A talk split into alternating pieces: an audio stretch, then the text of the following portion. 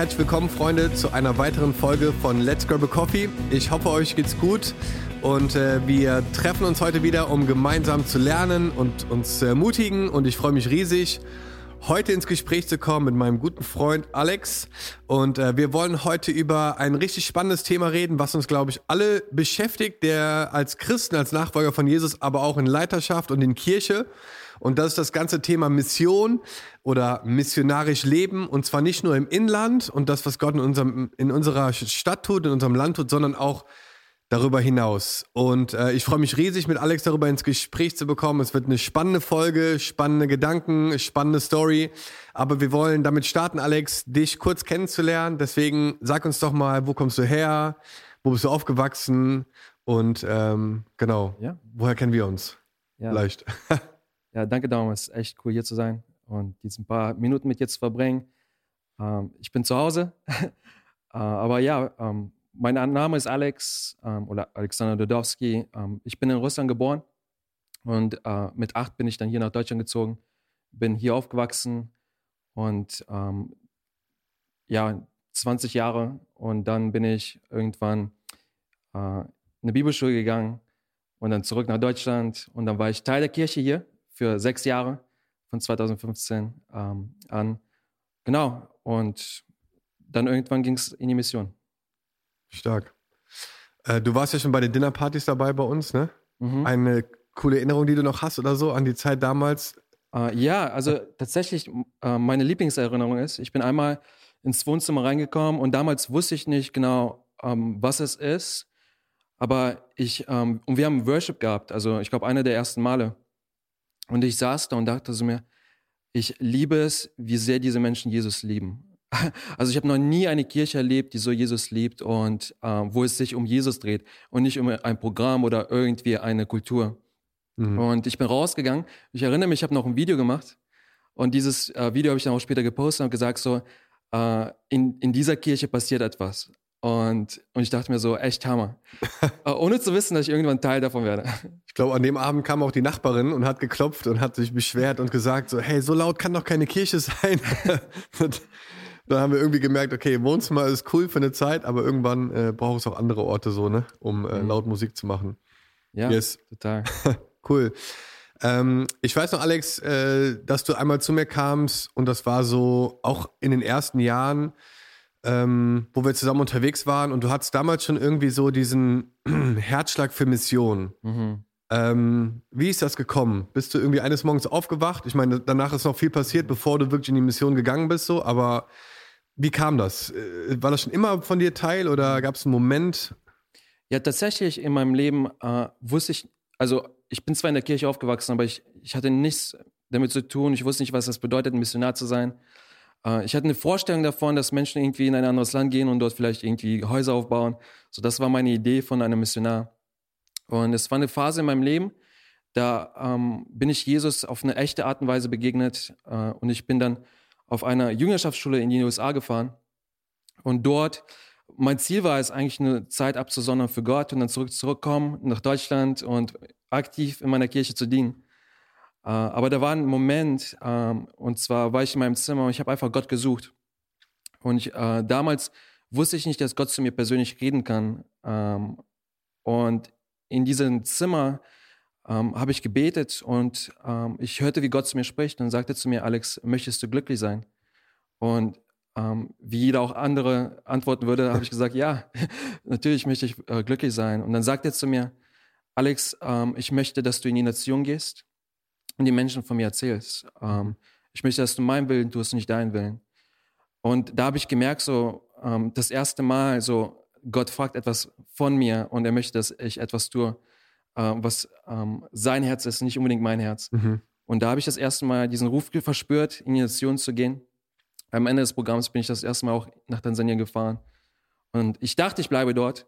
Aber nach einem Jahr ähm, hatte ich das Gefühl, ich muss zurück nach Deutschland kommen. Mhm. Das ist dann, wo wir uns begegnet sind. Ja. Und, äh, und ich habe diesen Ruf in mir gespürt, mhm. aber ich wusste, die Zeit ist noch nicht gekommen, ja. ähm, für mich ähm, wieder zurückzugehen. Mhm für mich so aus meiner Brille, das ist vielleicht die Brille des Pastors in dem Moment, war es richtig cool zu sehen, so dass du diesen Ruf und diese äh, diese Leidenschaft hattest, so in die Nation zu gehen ne, oder ins Ausland zu gehen, um dort einfach äh, Jesus zu dienen. Ähm, aber dann auch zu sehen, so, okay, manchmal ist zwischen diesem Ruf Mhm. und dem wirklichen Gehen ja irgendwie auch eine Distanz, ne? So, wo wir uns irgendwie vorbereiten. Und es war richtig cool, dann auch dich zu begleiten. Und äh, du hast dann das IGW gemacht, ne? Für vier Jahre, glaube Mhm. Ja. ich, ne? Für vier Jahre. Ähm, eine Bibelschule nochmal, auch mit dem Schwerpunkt, glaube ich, auch Mission, ne? Da war ja immer mal wieder auch so, Genau. oder? War, erinnere ich mich zumindest dran, ne? Ja, genau. Also, es war ein Vierjahresstudium und dann die letzten zwei Jahre hatten Fokus auf Mission. Ja. Und was ich halt richtig stark fand, war, ähm, dass diese Leidenschaft nicht weniger wurde in dieser Zeit. Das war auch für mich so eine Prüfungsphase zu sehen, so hey, ist das irgendwie ein Gedanke, äh, die, den du mal eben hattest, oder ist das wirklich irgendwie ein Ruf, ne? Und äh, ja, genau, würdest du sagen, dass, ähm, oder hast du schon Leute erlebt, die manchmal so das irgendwie so cool fanden, in Mission zu gehen, aber gar nicht verstehen, dass da eigentlich ein Prozess hintersteckt, so? Oder, also manchmal ist es ja vielleicht auch so ein bisschen wie so eine Art Trend oder so, ne? Dass Leute sagen, hey, ich gehe in die Mission oder so, aber Ja. es ist ja schon mehr irgendwie als das, ne? Ja, ich glaube auch, vor allem wenn du jetzt so ein- eine Hammerkonferenz hast und man spricht von so Hammer-Stories und du hast einen vollen Raum von Menschen, die hören dir zu.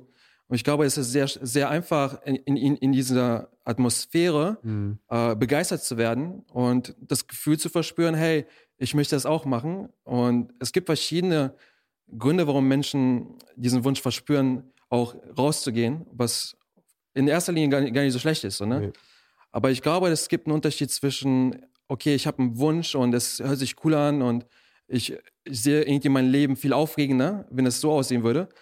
Ähm, und einem Ruf, der wirklich von Gott kommt und wo du so die, den Preis äh, verstehst und bereit bist, diesen Preis zu bezahlen. Mhm. Und ich, ähm, und jetzt mittlerweile ähm, bin ich mit einer Organisation unterwegs und wir haben so einen Prozess. Äh, du gehst so ein Training durch für drei Monate und danach ist eine Phase, du kommst nochmal zurück in dein Heimatland und du baust deinen Spenderkreis auf.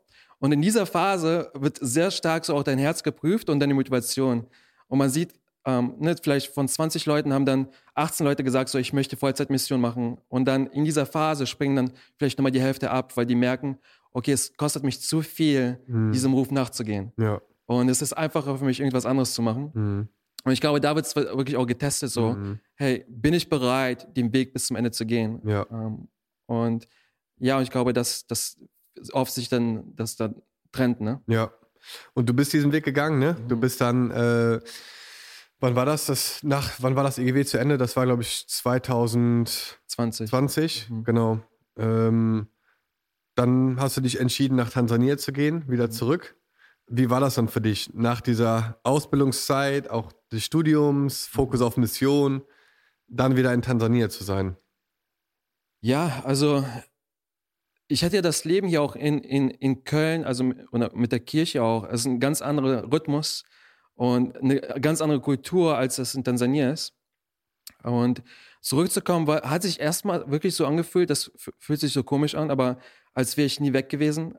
Also ich weiß nicht, ich hatte das Gefühl so, ich fange, also ich nehme genau den, genau den Lauf auf, wo ich aufgehört habe. Äh, und es hat sich so angefühlt, als würde ich nach Hause kommen. Mhm. Ähm, und ich hatte auch viele wundervolle Menschen um mich herum. Und äh, gewissermaßen hatte ich auch ein bisschen Respekt davor, was kommen wird, weil ich war auf einmal in einer Position, wo ich viel mehr Verantwortung hatte.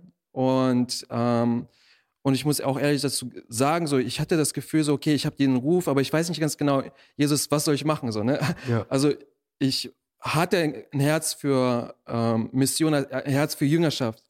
Aber ich dachte mir, okay, wie sieht das praktisch aus? Mhm. Äh, und dann musste ich das rausfinden. So, ne? Und äh, es waren viele Momente, die anders gekommen sind, als ich es mir vorgestellt habe.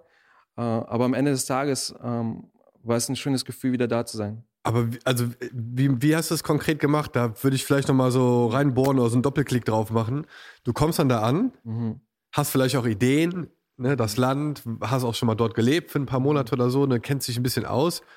Aber die Frage ist halt dann, okay, also wie starte ich denn jetzt? Also, Mhm. ne, so, keine Ahnung, warten jetzt alle, dass ich da bin? Yeah, Alex ist ja nicht da, wir können loslegen. Ja. Weil so ist es ja wahrscheinlich nicht, ne? Sondern es ist eher so, du landest dann da und denkst, okay, Mhm. wie, wie, also ich, ich kann mir das so ein bisschen auch so überwältigend vorstellen, Mhm. weil man könnte ja so viel machen. Ja. Also es gibt ja dann wahrscheinlich tausend Dinge, die einem einfallen, die man machen könnte. Aber Mhm. nimm uns doch mal mit so in diesen Prozess, so wie für dich dann auch so diese einzelnen Schritte klar wurden, anstatt so völlig überwältigt zu werden und in so eine Schockstarre zu fallen, wo man halt am Ende vielleicht gar nichts macht. Mhm, mhm. Ja, also ich würde sagen, ne, für jeden ist das natürlich anders und die erleben das anders. Äh, als ich dann nach, nach Tansania gekommen bin, dort gelandet bin, ähm, wir hatten ein Team durch meine Organisation äh, an einem Ort ähm, und ich bin erstmal zu ihnen dazugekommen. Und äh, ich hatte eine Vision für einen anderen Ort, aber ich konnte noch nicht dahin, weil ich war alleine und die wollten mich nicht alleine senden. Das heißt, ich war erstmal bei dem Team. Und es ist nicht, so geworden, wie ich es mir vorgestellt habe.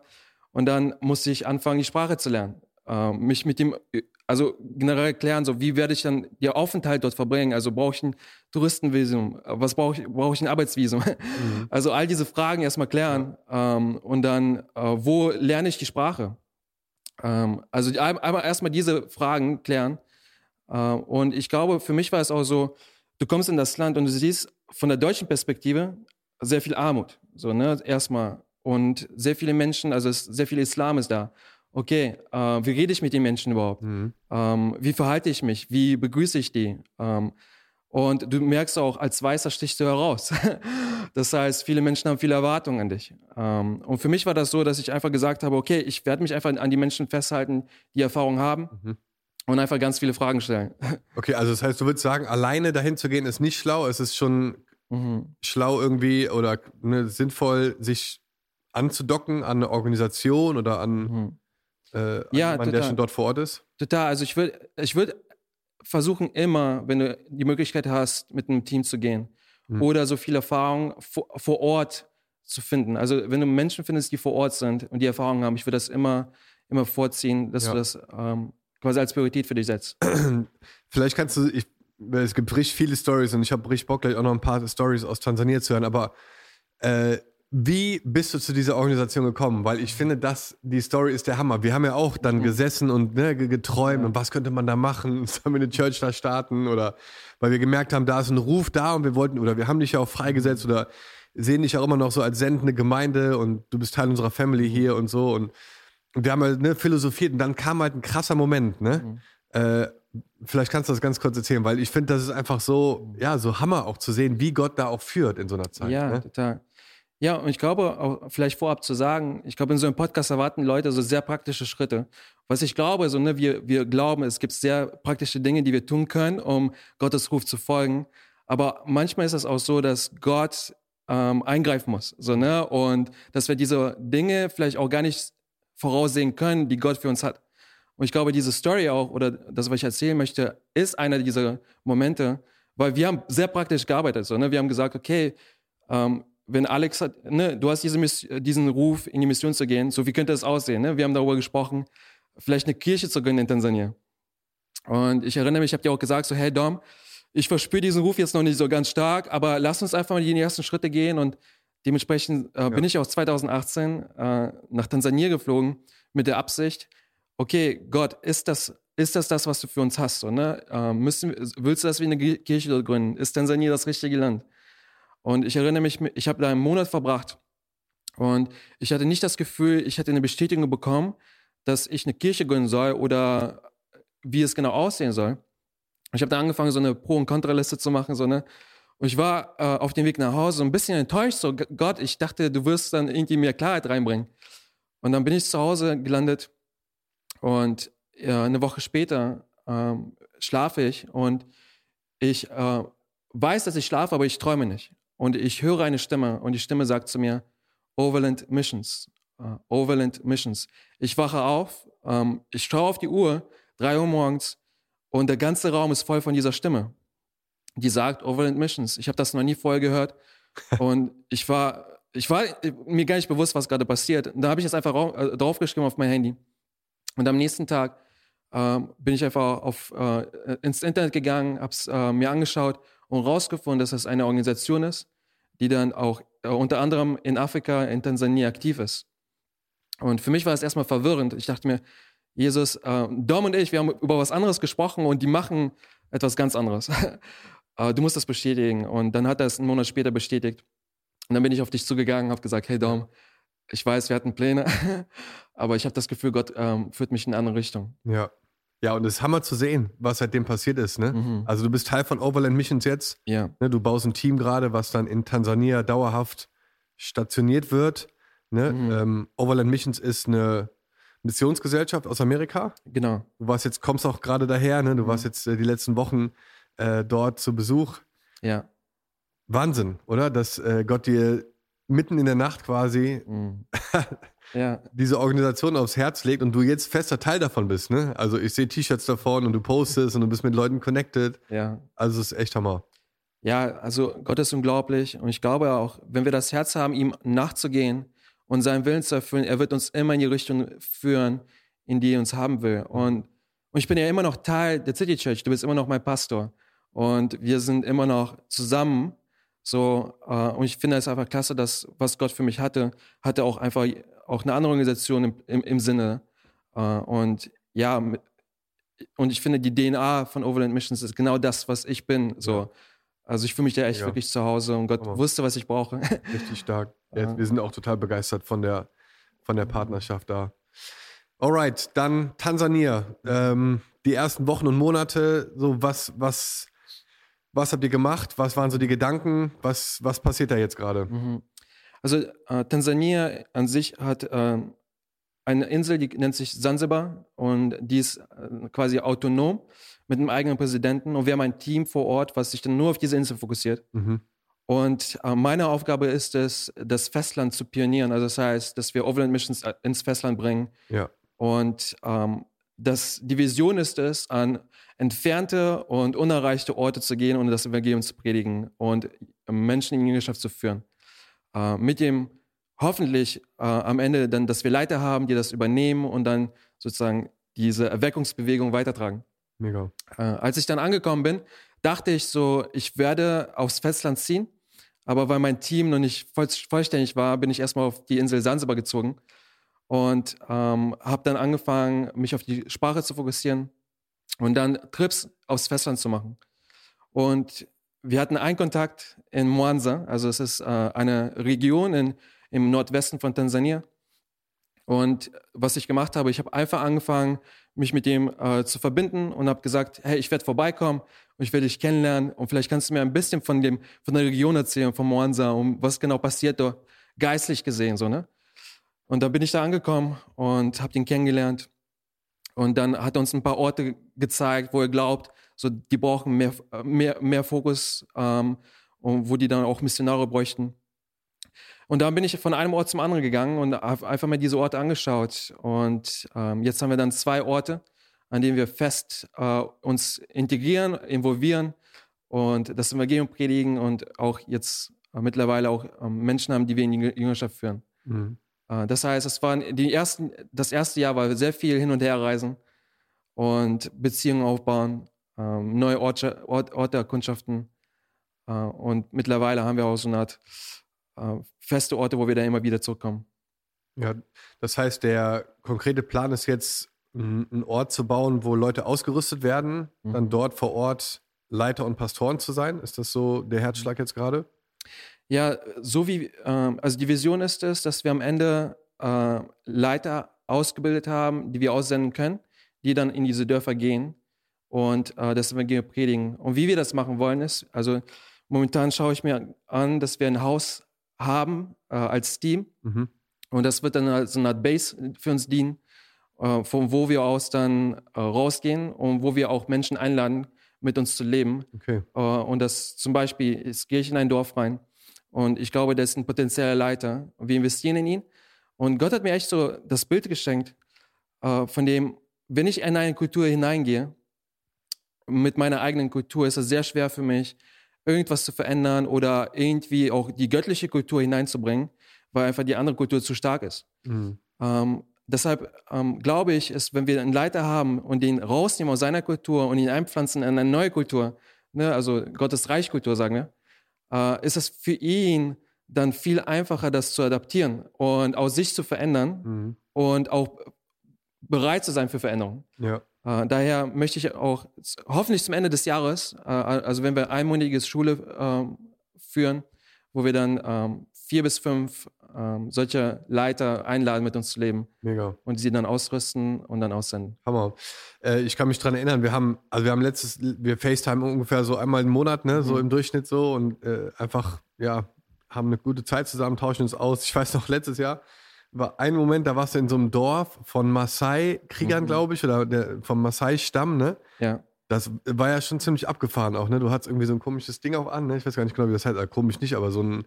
Ja, so ein Tuch. So ein ja. Tuch, ne? Und ich dachte am Anfang, hä, wo, wo ist der Alex denn gerade schon wieder? Und mhm. äh, ist das so ein, ein Schwerpunkt von dem, was ihr gerade macht? Oder du hast mir auch mal erzählt, dass das so ein besonderes Herzensanliegen auch irgendwie ist, gerade unter den Maasai-Leuten auch irgendwie aktiv zu sein? Ja, also der Maasai-Stamm, der ist in sich sehr ein geschlossener Stamm. Das heißt, die interagieren nicht viel mit anderen Stämmen in Tansania, was äh, wirklich eine Ausnahme ist. Also die meisten Stämme, die leben miteinander, die heiraten miteinander, aber der Maasai-Stamm ist wirklich sehr isoliert. Und, ähm, die halten sehr stark an ihrer Kultur fest. Äh, auch wenn in der Vergangenheit die katholische Kirche reingekommen ist und auch angefangen hat, die zu, äh, zu taufen, mhm. äh, die haben den christlichen Glauben nicht wirklich verstanden oder die haben nicht wirklich verstanden, wer Jesus ist. Mhm. Auch wenn sie vielleicht christliche Namen hätten, haben. Äh, aber die halten sehr stark an ihrer Kultur fest, was auch sehr viel, ähm, also sehr, sehr viele auch Götteranbetung hat, äh, also Geisteranbetung hat. Und äh, in, meinem, in, in, meinem Verständnis sind die noch sehr unerreicht. Und wir haben von diesem Dorf gehört, also äh, LRI, und als wir dann reingekommen sind, äh, habe ich gemerkt, so dass die Menschen von Jesus gehört haben, aber sobald wir angefangen haben zu erzählen, wer Jesus ist und ob sie wissen, wer Jesus ist, hatten die ganz viele äh, große Fragezeichen. Mhm. Und dann äh, haben wir angefangen, wieder zurückzukommen und die haben, wir haben Wunder gesehen, äh, Menschen wurden geheilt und das hat ihre Aufmerksamkeit geweckt. Und ähm, vorher waren die sehr abstoßend, auch obwohl wir ja, wir waren weiß so, und die, ne, die sind sehr nett zu weißen Menschen. Aber die hatten kein Interesse an dem, was wir erzählen. Mhm. Aber dann haben sie angefangen, dass Gott äh, zu sehen, wie Gott wirkt. Dann haben die ihre Herzen geöffnet und mittlerweile äh, die, das ganze Dorf kennt uns und die, die Stammesoberhäupter laden uns wieder ein und sagen, Wahnsinn. bitte kommt zurück. Ähm, genau, das ist ein Ort, an dem wir jetzt äh, fest sind mhm. und immer wieder zurückkommen. Richtig stark. Was würdest du sagen, Alex, ist so das Schwierigste vielleicht am eine drei Jahre jetzt mhm. ungefähr äh, in Tansania. Was, was würdest du sagen, für dich persönlich ist so das Herausforderndste in dem ganzen mhm. Leben als Missionar, verschiedene Orte, du gehst immer wieder in fremde Locations, triffst Menschen, die du noch nie gesehen hast, in einer Kultur, die du nicht kennst mhm. oder die du kennenlernst, aber in der du nicht zu Hause bist, erstmal in eine Sprache, die du auch gerade erst hineinwächst. Was würdest du sagen, ist so, ja, womit hast du so am meisten irgendwie zu hadern? Was findest du am mhm. schwierigsten an dem Ganzen? Ja, also ich glaube, das ist natürlich eine sehr persönliche Frage und vielleicht erlebt das jemand anders, als ich es tue. Ähm, und ich glaube, oft unterschätzt man das, wenn man zum Beispiel über Missionare redet oder auch an Missionare denkt, so aus der Perspektive hier in Deutschland. Äh, man war vielleicht noch nie in, Tansania oder in einem anderen Land oder in einem dritte Weltland. Dann unterschätzt man ganz oft, glaube ich, auch den Aspekt der kulturellen Unterschiede. Das heißt, wie stark emotional sich das auch belasten kann. Und ne, du bist in einer ganz anderen Kultur und die Menschen, du musst dich dem anpassen, wie die leben. Du kannst nicht erwarten, dass sie sich anpassen, wie du lebst. Mhm. Ähm, aber ich würde sagen, ähm, meine persönliche Herausforderung war es, ein Gefühl vom Zuhause zu haben. Mhm. Und ich bin sehr viel am Reisen. Also, und ich habe momentan nur nicht mein Zuhause. Also, und ich bin vom Typ her sehr introvertiert. Und meine Arbeit ist mit Menschen so, ne? Also du kannst nicht, nicht mit Menschen sein.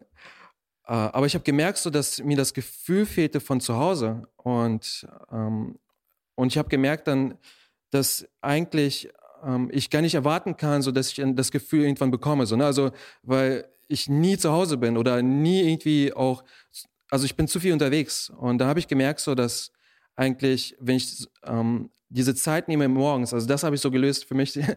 Also wenn ich, bevor ich irgendwas tue, ähm, ein paar Stunden vorher äh, einfach die Zeit mit Gott verbringe. Und ich erinnere mich, wie Gott mir gesagt hat, so, ähm, egal wo, wo du bist, wenn du in meiner Gegenwart bist, du bist zu Hause. Und als ich das erkannt habe für mich und diese Zeit als Priorität gesetzt habe, hatte ich das Gefühl, nicht mehr heimatlos zu sein. Und, äh, und diese Herausforderung habe ich dann da, dadurch überwunden. Aber ich glaube, für eine lange Zeit war es für mich so, ich weiß nicht so, wo mein Zuhause ist gerade. Mhm. Und äh, ich möchte zu Hause sein. So, ne? Das heißt nicht, dass ich jetzt auch irgendwie nicht wirklich einen Ort haben will, so wo ich zurückkommen kann. Mhm. Aber ich habe gemerkt, so ähm, dort, dort, wo Gott ist, dort ist mein Zuhause. Stark. Ähm, aber das war eine Herausforderung. Ja. Ja. Mhm. Ja, das glaube ich. Gerade wenn man so viel unterwegs ist auch. Ne? Mhm. Wir durften dich letztes Jahr besuchen. Mhm. Das war auf jeden Fall ein Highlight. Wir sind mit äh, drei anderen Jungs oder Männern aus der Church zu dir gekommen, mit Boris, äh, Chris und David. Mhm. War eine richtig Hammerzeit. Ne? Wir haben auch äh, ein Video gedreht, vielleicht verlinken wir das auch oder blenden das ein. Aber mein Highlight war, als wir zusammen mit auf diesem Boot auf dem Lake Victoria unterwegs mhm. waren, nach äh, Ukuwere, heißt glaube ich die Insel, ja. ne? Mhm. Und von da aus dann weitergefahren sind zu den kleineren Inseln. Ähm, und das war schon echt beeindruckend so, ne? Mhm. Also auch zu sehen, äh, wie, also auch für mich zu sehen, wie Gott dich da benutzt. Und ähm, wir, sind da zu zwei Inseln gefahren, wo die Leute, glaube ich, von der Fischerei meistens gelebt haben. Es gab mhm. teilweise keinen Strom auf dem einen Marktplatz war so eine Solarzelle, das, da haben, glaube ich, alle ihre Handys geladen, so, aber es gab sonst keine mhm. Elektrizität und das war schon extrem beeindruckend. Und dann zu sehen, äh, dass man da auch einen Gottesdienst feiern kann, Menschen sich auch bekehren und entscheiden, ja. also das ist schon, also es war schon extrem beeindruckend. Ne? Und mhm. das ist ja auch irgendwie ein Schwerpunkt von dem, was ihr machen wollt. Lake Victoria ist ja ein Riesensee. Also ich mhm. meine, der ist ja, keine Ahnung, wahrscheinlich so groß wie ein Land oder so, ne? Ja. Ähm, das war für mich wirklich beeindruckend, auch zu sehen, äh, wie offen Menschen waren dafür und wie nach kurzer Zeit ihr da auch schon irgendwie Connections gebaut habt, die ähm, ja, die, die einfach zur Frucht auch führen, dass Menschen mhm. sich entscheiden für Jesus, ne? Ja. Was, ich meine, es gibt, ich weiß, dass es wirklich viele Story gibt, aber gibt es so eine Story von einer Begegnung, einer Bekehrung oder von einer Heilung, die du irgendwie gerne erzählst, mhm. die einfach ermutigend vielleicht auch ist, weil ich finde, so, ne, es, Glaube kommt durch Hören manchmal mhm. und manchmal finde ich es einfach hammer, eine Story zu hören und einfach inspiriert zu werden, auch dadurch. Ja, ja. Ich sehe, dass wir nicht mehr so viel Zeit haben. Ich hoffe, ich, ich kriege das hin. Aber diese Story ist einfach mein Favorit, also von den ganzen letzten zwei Jahren. Wir sind auf diese Insel gekommen, Okurewe. Und wir waren das erste Mal dort und haben gehört, es gibt dort einen Palast, den wir unbedingt sehen sollten. Und ich erinnere mich, wir sind ins Auto gestiegen sind, haben angefangen zu fahren und wir mussten äh, rechts abbiegen. Wir biegen ab und plötzlich taucht ein Mann vor uns auf. Äh, und er sah aus wie ein obdachloser Mann. Und er war, sah verwirrt aus. Er hat irgendwas in seiner Hand. Hat da rumgewedelt. Und ich war sehr, äh, also verwirrt. Ich dachte mir, was passiert hier gerade? Wer ist dieser Mann? Und wir wussten nicht, was wir tun sollten. Wir haben angefangen, zu beten im Auto. und dann merkte ich so nach ein paar Minuten, okay, bevor wir irgendwas tun, lass uns erstmal mit diesem Men Man Menschen sprechen. Also, mhm. Mann, äh, wir steigen aus und fangen an, mit ihm zu reden.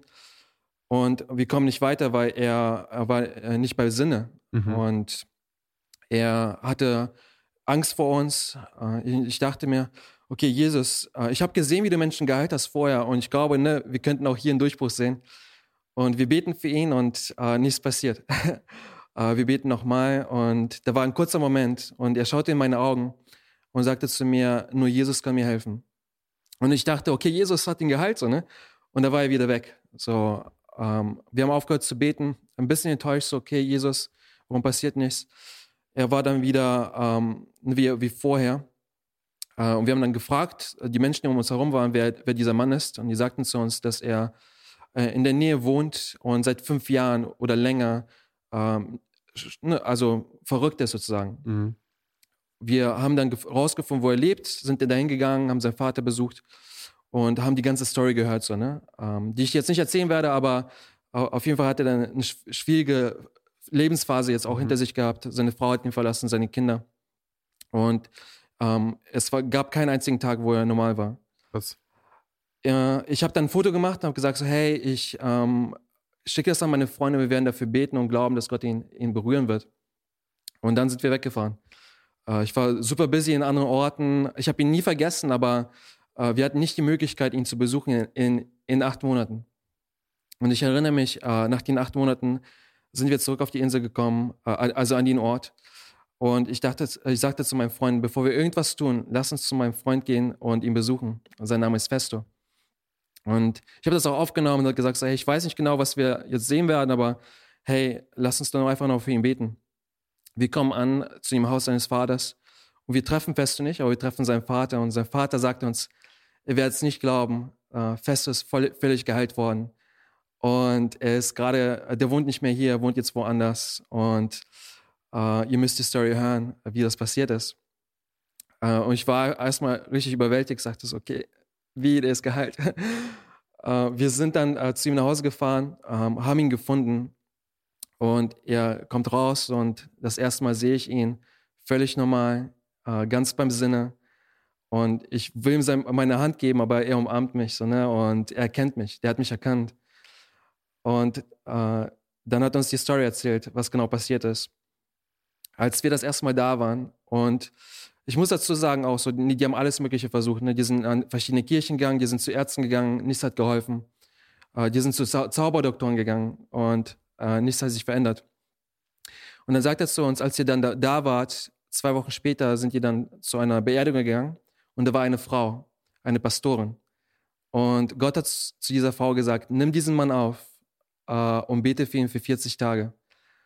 Und ähm, in dieser Kultur geht das überhaupt nicht. Äh, aber sie verspürte diesen, diese Stimme war so stark. Sie hat für ihn einen Raum gemietet und hat angefangen, für ihn 40 Tage zu beten. Und er hat gesagt, nichts ist passiert in, die, in den 40 Tagen, aber am 40. Tag haben die nochmal gebetet und er wurde komplett geheilt, äh, vollkommen wiederhergestellt. Und das ist im Februar passiert. Das heißt, das erste Mal haben wir ihn gesehen im November, dann das nächste Jahr im Februar und jetzt sind wir zurück und das war äh, Oktober. Und äh, der, wusste nicht, dass wir kommen werden. Ähm, wir hatten gar keinen Kontakt und wir kommen da an. Er ist völlig geheilt. Sechs Monate, kei keine Anzeichen von seiner Krankheit, keine Medikamente, nichts. Äh, völlig wiederhergestellt. Und dann sagen die uns, am nächsten Tag äh, werden wir seine Heilung zelebrieren. Und Menschen kommen von überall, äh, von dem Festland, äh, und die kommen, um seine Heilung zu zelebrieren. Und wir wollen, dass er dazu kommt. Und wir kamen dann dazu am nächsten Tag, also ne, der erste Tag, wir kommen, wir sehen ihn gehalten, nächsten Tag, wir haben diese Feier.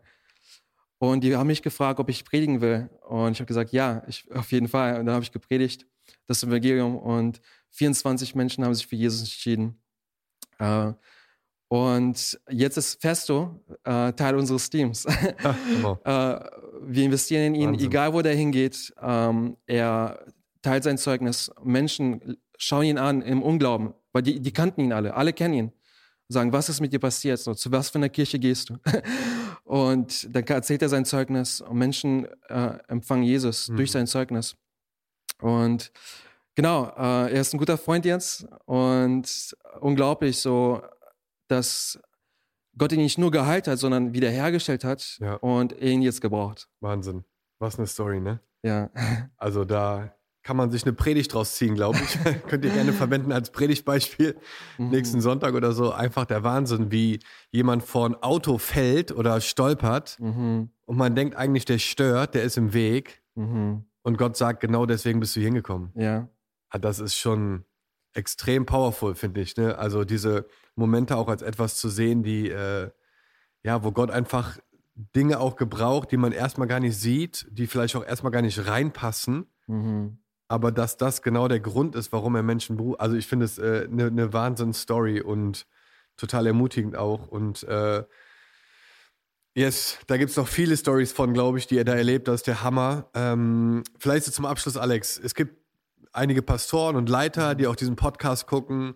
Ähm, wenn du jetzt an Kirchen in Deutschland denkst und, das und dich da jetzt in diesen Kontext mit einbaust, was wäre so eine Ermutigung vielleicht für Gemeinden im Kontext von Mission, dein Journey ne, hier hingekommen. Wir haben zusammen ja, Kirche gebaut hier. Du warst vier Jahre auch im Studium. Dieser Ruf ist geblieben. Du bist gegangen, wir sind zusammen unterwegs dort. Wir lieben es da, zusammen mhm. auch weiter am Start zu sein und zu sehen, was Gott macht. Aber was wäre so, vielleicht abschließend so eine Ermutigung, was würdest du Kirchen gern mitgeben? So, was mhm. können sie machen? Was, was, ne, was, was ist so dein Wunsch? Weil ich glaube, der Missionsauftrag von Jesus hat sich nicht verändert in 2000 mhm. Jahren. Das ist das, was uns mhm. alle verbindet, geht hin in alle Welt. Ja. Ähm, aber was wäre so aus deiner Sicht nochmal so eine Ermutigung vielleicht? Ja, also ich würde da vielleicht zwei Sachen sagen. Also einmal, ich würde, wie du das auch am Anfang gemacht hast, ähm, du hast es ernst genommen, so was ich gesagt habe. Also vielleicht, ich habe das auf jeden Fall so wahrgenommen. So, ne? Du hast gesagt, hey Alex, es ist nicht irgendein, ne, als Pastor vor allem, ne, der eine Vision für Deutschland hat, hast du gesagt, okay Alex, hey, vielleicht ist dein Ruf so, ne? Ähm, lass uns einfach schauen und beobachten. Äh, also ich würde sagen, also, dass man einfach das nicht einfach absch also wenn jemand etwas hat auf seinem Leben, so, ne, dass man das irgendwie auch anerkennt, so, ne, oder auch, dass äh, man das nicht irgendwie aus den Leuten rausredet, ja. so, sondern dass man, ich glaube, einfach wirklich mit Weisheit ähm, die Leute darin anleitet. Und äh, weil ich glaube, viele Menschen tragen in sich einen Ruf, äh, sei es für Mission, sei es für etwas anderes, aber oft kommt das auch zum Vorschein durch Ermutigung. Mhm. Äh, und wenn man Menschen hat um sich herum, vor allem Personen wie Pastoren, ne, also die Autorität tragen, und wenn die einen Menschen darin ermutigen können, dann werden diese Menschen wirklich zu diesem Potenzial heranwachsen. Und, und ich glaube, Gott hat mich in, in die City Church gesetzt und genau das auch nochmal in mir, in mir bestätigt. So, okay, der ist ein Ruf auf deinem Leben. Und, äh, und ich glaube, einfach das zu sehen ähm, und auch ne, vielleicht einen Prozess zu gehen, aber ähm, vielleicht das nicht rauszureden aus den Menschen. Mhm.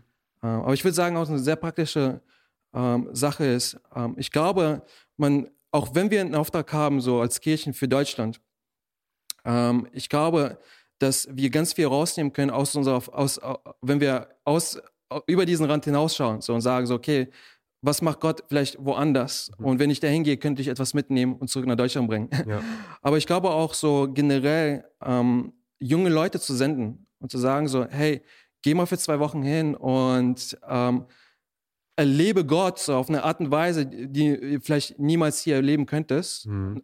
Was ich nicht sage, nicht, nicht möglich wäre, aber vielleicht, ne, du kommst aus deiner Komfortzone raus. So, ne? Du erwartest von Gott etwas ganz anderes, wenn du rausgehst äh, und das dann zurückbringst. Ja. Ähm, und vielleicht einige davon haben wirklich einen Ruf und ne, so wie ich, äh, nach, einer, nach einer Season werden die dann rausgehen. Ja. Also ich würde sehr sagen, ganz praktisch, auch wenn du vielleicht keine Vision für Mission hast, hey, nimm das trotzdem so in den Blick und sage, ähm, wir könnten davon profitieren. Die Menschen, die wir aussenden, zu denen wir hinsenden, äh, könnten auch davon profitieren, ähm, von dem, was wir tragen. Mhm, mega. Ähm, Genau, also vielleicht einfach auch ne, ja. sich mit irgendjemand zusammensetzen und äh, Leute aussenden auch ne, für kurze Trips. Yes. Und das geht ja auch zum Beispiel bei dir, aber es geht mhm. ja auch bei mhm. ganz vielen anderen, die äh, in mhm. Missionen unterwegs sind. Und ich glaube, jede Kirche kann immer auch noch ein paar Länder zusätzlich mit hinzunehmen. Einfach. Ja. Also so ist zumindest auch meine Brille als mhm. Pastor. Ich weiß, wir können nicht in der ganzen Welt sein. Mhm. Das ist unrealistisch so. Ne? Also ja. wir können nicht in jedem Land dieser Welt was machen. Äh, aber wir können schon Gott fragen, so, hey, welche anderen Länder neben unserem eigenen legst du uns aufs Herz? Ne? Mhm. Und ich weiß, und dann, und dann schenkt er halt auch Verbindungen zu Menschen und ich glaube, das ist so das Stärkste, ne? also auch mhm. für mich. Und ich weiß halt, solange du da bist, sind wir auch da. Und mhm. ne, solange ihr da weiter am, ja. Start seid und wir haben, ihr habt große Träume und Visionen von mhm. einem Boot hin zu einem Haus, wo Leute leben, Leiter, die trainiert werden und so. Also wir träumen da mit euch auf jeden Fall. Und äh, und glauben, dass das richtig gut ist, das mit an den Start zu bringen. Wo findet man dich denn? Also kann man dir irgendwo mhm. folgen? Oder ich weiß zum Beispiel auch die Story mit Festo, da gibt es, glaube ich, auch ein Video von oder mhm. so. Ne? Was ja. wäre so die beste Art für Leute, wenn die vielleicht mehr wissen wollen, auch über das, mhm. was du machst? Ja, ja, auf jeden Fall auf den sozialen Medien, Alexander Dodowski. Uh, YouTube, genau derselbe Name. Uh, das wären, glaube ich, die besten Wege, um mich zu kontaktieren oder auszusehen, was ich tue. Ähm, und wenn ihr irgendwie mehr wissen wollt, dann könnt ihr mir eine persönliche Nachricht schicken. Cool. Äh, ich kann darauf eingehen. Und ja, ich freue mich auf das, was kommt. Yes, mega, Alex. Vielen Dank. Ich hoffe, es hat euch ermutigt, einen kleinen Einblick zu bekommen in das Leben eines Missionars. Wir lieben es, mit Alex unterwegs zu sein. Äh, wir verlinken ihn in den Show Notes auch. Äh, aber nimmt gerne dieses Thema Mission oder Außenmission mal mit in euer nächstes Team-Meeting und unterhaltet euch einfach mal. Wo sind wir gerade aktiv? Wo schickt uns Gott vielleicht auch hin über unsere eigenen Grenzen hinaus? Ich glaube, dass das immer auch ein Herzschlag sein muss von uns als Kirchen, über unseren eigenen Tellerrand hinauszuschauen, um einfach mitzuerleben, was Gott macht, um einfach Teil davon zu sein, in dieser Welt einen Unterschied zu machen. Und wir sehen, Gott ist aktiv in der ganzen Welt und es ist Hammer zu Partnern mit aufzubauen und man lernt immer gegenseitig und bereichert einander. Und ich glaube, gemeinsam äh, können wir dafür sorgen, dass scharenweise Menschen zum Glauben kommen, dass sie ausgerüstet werden als Leiter Unterschiede machen in dieser Welt, positiven Einfluss nehmen. Und äh, deswegen redet einfach mal darüber, kommt ins Gespräch und wir freuen uns davon zu hören und zu sehen, was Gott in den nächsten Jahren in unserer Welt alles bewegen möchte. Danke, dass ihr mit am Start wart. Danke, Alex, dass du hier warst. Ja, danke, danke. Gesegnete Woche. Bis zum nächsten Mal. Hammer, dass du eingeschaltet hast. Falls du dich noch tiefer in dieses Thema hineindenken möchtest, lad auf jeden Fall den Leaders Guide auf unserer Website herunter. Vergiss nicht zu liken, zu abonnieren und teile es auf jeden Fall mit deinen Freunden, wo du glaubst, dass es ihnen helfen wird. Wir freuen uns, wenn du das nächste Mal einschaltest. Bis zum nächsten Mal.